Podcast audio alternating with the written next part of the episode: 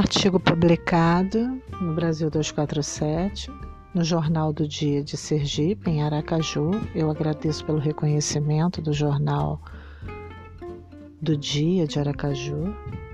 O Brasil, filho de um estupro, ainda respira por aparelhos. A invasão que ocorreu aqui há mais de cinco séculos nada mais fora do que um ato libidinoso que violou seus habitantes originais. No segmento abaixo, o relato extraído da grande obra antropológica O Povo Brasileiro nos conta um pouco do referido vilipêndio secular.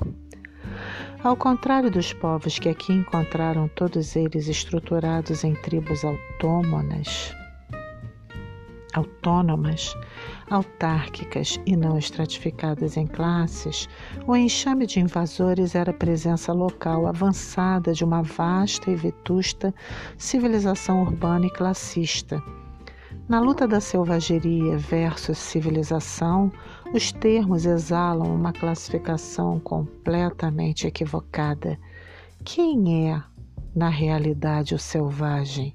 Eu pergunto o habitante do solo paradisíaco, que se tornou despojado e cativo, ou os semideuses que vinham da parte de Maíra para trazer o sol, mas que ao saltar do mar cheiravam mal e traziam a infecção na alma e no sangue. Aqui havia singeleza, ingenuidade e organização. Os indígenas, como foram denominados pelos europeus invasores, possuíam uma hierarquia baseada na coletividade. E os curumins, crianças da tribo, aprendiam com seus pais a caçar, pescar e a rezar, sem a preocupação da falaciosa meritocracia branca que exclui e modela. Violados de todas as formas, este povo já tinha sua nação organizada porém foram escravizados e idiotizados ao bel prazer de uma casta vil que se achava incólume acima do bem e do mal. Quanto ao estupro literal, historicamente sabemos que as mulheres ao longo de séculos foram sendo estupradas pela sociedade e por seus maridos, quando encarceradas em matrimônios arranjados, que na realidade fazem parte do pano de fundo de, so de uma sociedade machista que fez da mulher uma servente do homem. Um ser rebaixado à condição de reles instrumento para a procriação durante uma vida longa de estupros que se situaram bem ao largo da fé e da lei numa época em que o romance estava longe de habitar entre quatro paredes. Vivemos no século XXI, mas o estupro está no ar. Em lares desprovidos do pão, brasileirinhos ganham como troféu dos seus novos senhores o totem eletrônico que mostra a melhor meme ou a pior novela.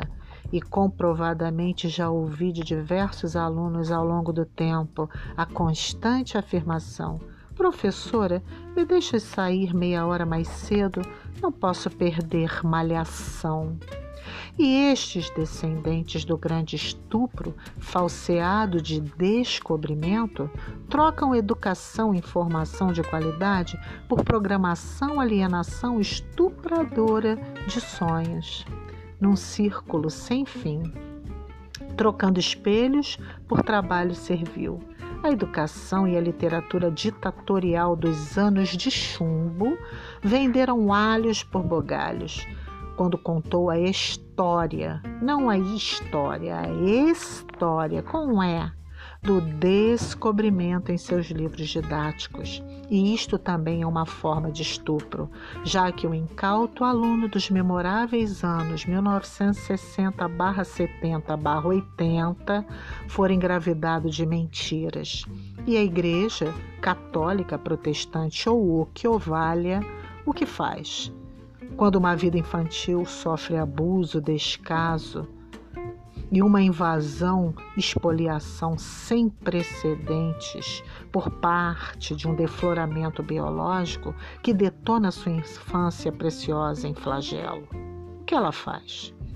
Tal instituição que matou em nome de Jesus geme e chora, grita e acusa, mas a lei que preza a ética e a moral, vem tentando reparar o erro milenar da desumanidade arraigada no âmago da espécie humana, que em seus idos de barbárie faziam do ato criminoso do estupro o aliado certo na conquista de povos e impérios. Espoliar e despojar se constitui no lema de cada bárbaro que ainda habita o planeta. O Brasil é filho de um estupro e ainda respira por aparelhos. O que nos consola é saber que certas leis humanas ainda funcionam religiosamente. Hashtag diga não, diga não à hipocrisia religiosa. Hashtag leia Brasil com Z e vire Brasil com S. Valéria Guerra Reiter